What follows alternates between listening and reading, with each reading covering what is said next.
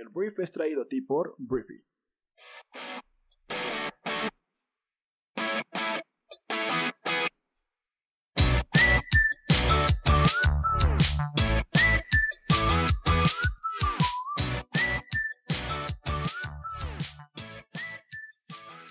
Hola, muy buenos días, bienvenidos a esto que es el Brief. Yo soy Arturo Salazar, uno de los fundadores de Briefy, y te doy la bienvenida a este programa, a este resumen de noticias para este jueves 7 de enero. Entonces, vamos a comenzar.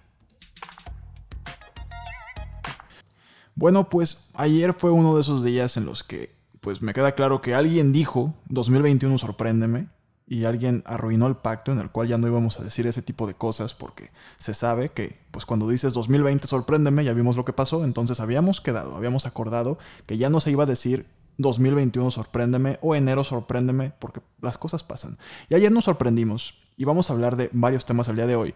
Primero voy a hablar de México, después voy a hablar de Estados Unidos, que es el tema central del brief, y después voy a dar más noticias, pero sin duda el tema principal es Estados Unidos. Pero bueno, vamos a hablar de México primero. Hugo López Gatel.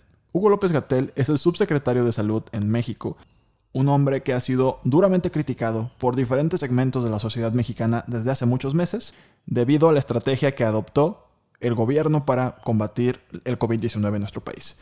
Entonces, ha habido mucha polémica últimamente, mucha crítica últimamente, porque Hugo López Gatel se fue a la playa. Se fue a Oaxaca a una playa, se le tomaron unas fotos a Hugo López Gatel y pues la gente empezó a exigir su renuncia debido a que siendo él el máximo responsable de la estrategia anti-COVID y es una persona que está diciendo que no salgas de tu casa y que te vacunes y todo lo que se supone que tiene que decir un responsable de este tipo de causas, pues fue una persona que se fue a la playa y pues a la gente le pareció incoherente y exigían su renuncia, así como diferentes ejemplos en diferentes partes del mundo que funcionarios con su misma autoridad renunciaron después de que fueron sorprendidos viajando o que fueron sorprendidos en la playa.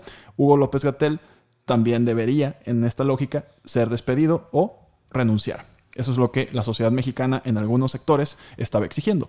Ante todo esto, pues Andrés Manuel López Obrador el día de ayer salió a defenderlo. Y el presidente afirmó que no iba a renunciar, que tampoco iba a ser despedido y, de hecho, lo presumió. Tal cual puso su currículum en la pantalla de la conferencia matutina y dijo que no cree que haya un funcionario en el mundo con estas características profesionales y que aunque se enojen, y ya sé lo que le van a contestar, López Gatel es de primera línea, está preparado, es un gran profesional. Descartó la intención de despedir al subsecretario y pues dijo que existe una campaña de desprestigio en su contra muy injusta. Después de esto puso el currículum de López Gatel en la pantalla y pues todo el mundo ya sabíamos, pero López Obrador quiso recordar que es un hombre que estudió en la UNAM, que tiene una maestría en la Universidad Johns Hopkins y que tiene también estudios en el Instituto Nacional de Nutrición y Ciencias Médicas Salvador Subirán. Entonces, Hugo López Gatel no se va a ir de ahí por lo pronto. Ahora sí vamos a hablar de Estados Unidos, porque ayer teníamos en la agenda y lo anunciábamos ayer en el brief que se daba el paso final en Estados Unidos para declarar a Joe Biden oficialmente el próximo presidente de Estados Unidos. Se iba a llevar a cabo una ceremonia en la cual ya se oficializaba este acto, este hecho, pero antes de que empezara todo esto, Donald Trump, Donaldo, el presidente más naranja del mundo, tuiteó muy temprano que esperaba que el vicepresidente Mike Pence, que era el que iba a presidir esta sesión, bloqueara la victoria de Joe Biden a la presidencia de Estados Unidos. Pocos minutos después, máximo una hora, Mike Pence publica una carta en la que se negaba a hacerlo y afirmaba que iba a respetar los resultados de la elección. Y después de esto comenzó la sesión en el Congreso, en el Capitolio, y todos dijimos, bueno, pues ya, en unas horas, tal cual, Joe Biden presidente oficialmente, ¿no? El debate se llevaba a cabo en el Congreso de Estados Unidos y se discutía una objeción que todavía unos cuantos senadores republicanos tenían de los resultados de las presidenciales, que ganó el demócrata, em, que era un movimiento que les daba más capital político a los senadores, que posibilidades de realmente bloquear el resultado. Como Donald Trump pierde, entonces queda pues ahí un, un, asiento vacío para un liderazgo republicano y pues varios senadores encabezados por Ted Cruz dijeron, ah, vamos a levantar la mano, vamos a hacer una objeción final para ganarnos pues varios de los seguidores de Trump y decir que nosotros sí luchamos hasta el final por el presidente más naranja del mundo, ¿no? Entonces esto te digo que tenía más sentido de capital político, al final fue suspendido porque miles de simpatizantes del presidente Trump se acercaron al Capitolio y lograron ingresar a él tras enfrentarse con los agentes antidisturbios, obligando a la policía a cerrar el edificio y evacuar a todos los participantes de esta sesión, que como ya lo dije estaban los senadores, congresistas, la vicepresidenta electa Kamala Harris, que es senadora, el vicepresidente Mike Pence, que presidía la sesión, y la manifestación, que buscaba expresar el apoyo a Trump en su lucha contra el presunto y no probado fraude electoral, se tornó muy violenta. Una persona murió debido a un balazo y te digo, las personas, los manifestantes invadieron el Capitolio. O sea, terrible. Las oficinas de los congresistas estaban sentados en las mesas y en las sillas de los senadores, tomándose fotos, tomándose selfies, destruyendo las cosas. Entonces, todo esto se, salió del control, se salió completamente de control. Em, cuando ya estaba sucediendo todo esto, avanzado toda esta protesta, el presidente electo Joe Biden en un mensaje que dio desde Delaware, pidió a Donald Trump que detuviera la violencia y que pidiera a sus fanáticos que detuvieran el atraco y catalogó este movimiento como una insurrección, no una protesta. A lo que el presidente saliente, Donald Trump, culpó por lo ocurrido a su vicepresidente Mike Pence luego de que se negara a objetar la certificación del Congreso. Lo que tuiteó, porque todo lo hizo mediante Twitter, menos un video que te cuento, eh, dijo que Mike Pence no tuvo el coraje de hacer lo que debería haberse hecho para proteger a nuestro país y nuestra constitución. Estados Unidos exige la verdad.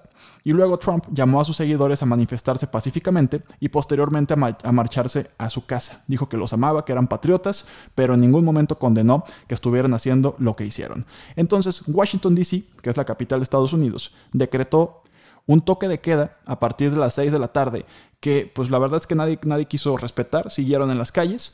Entonces, esto fue básicamente lo que sucedió. La paz, entre comillas, volvió. Todavía se tiene que hacer la misma ceremonia que se estaba haciendo, se tiene que retomar, que hasta este momento en el que estoy hablando no se ha retornado a la, a la sesión, pero el país obviamente fue criticado por gobiernos de todo el mundo, porque irónicamente Estados Unidos es el primer país que critica elecciones amorfas de otros países y ahora se ve en la penosa situación de tener un problema interno que muchos medios estadounidenses catalogaron como terrorismo doméstico. Y pues yo esperaba y mucha gente esperaba que Canadá, Reino Unido, Alemania mostraran signos de preocupación y desconcierto, pero yo verdaderamente perdí la cabeza cuando Venezuela. Venezuela emitió un comunicado en el que demostraba su preocupación por lo que estaba pasando en Estados Unidos y la verdad le restregaron en la cara a Estados Unidos que Estados Unidos padece del mismo mal que ha generado en otros países el país con sus políticas de agresión. Entonces, de ese nivel es el retroceso que vivió ayer el líder del mundo libre que es Estados Unidos.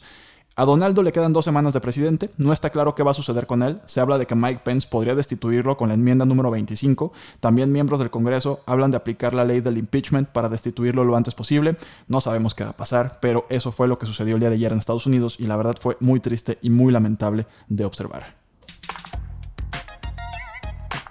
Y en otras noticias políticas gringas, el día de ayer los demócratas terminaron de completar una barrida de dos escaños del Senado de Estados Unidos que estaban en juego en la segunda vuelta de las elecciones en Georgia. Los demócratas ganan y con esto tienen el control de la Cámara Alta y aumentan las perspectivas de la ambiciosa agenda legislativa que tiene el presidente electo Joe Biden. El demócrata John Ossoff obtuvo 50.3% y el republicano David Perdue un 49.7%, con el 98% de los votos esperados según Edison Research. Entonces, gran victoria. Desde el año 30, que un presidente no perdía la reelección, el Congreso y el Senado en las mismas elecciones, entonces Donaldo definitivamente llevó a lo más hondo al Partido Republicano en los Estados Unidos.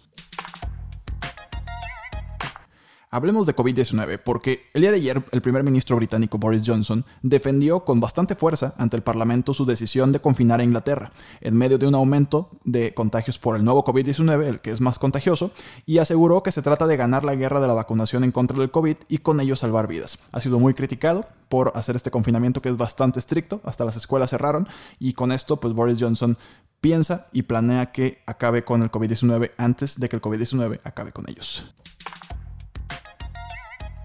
Hablando de vacunación, el día de ayer la Comisión Europea otorgó una licencia condicional a la farmacéutica estadounidense Moderna para el uso en los países europeos de su vacuna en contra del COVID, apenas unas horas después de que la Agencia Europea del Medicamento haya respaldado la seguridad y efectividad de la vacuna.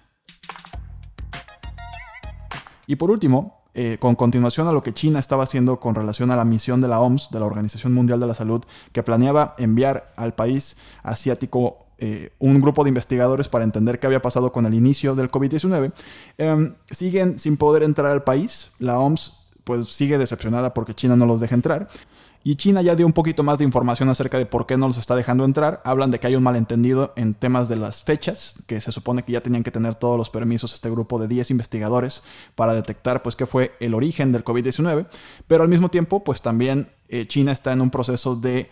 Em, intentar remodelar la narrativa de dónde se originó la enfermedad. A China no le conviene, por temas de relaciones públicas, que la gente diga que el COVID nació en China. Y ha habido una serie de, campañas mediáticas que China está impulsando para decir que realmente no nació ahí, que en Europa ya se había detectado meses antes. Entonces, toda esta lucha de poder, pues obviamente una investigación formal por parte de la OMS no le parece la mejor de las ideas a China. Y vamos a ver si China al final se deja investigar, si no se deja investigar o si está preparándose internamente para que no encuentre nada. No sabemos qué va a suceder. Por lo pronto, el grupo de investigación todavía no entra al país asiático.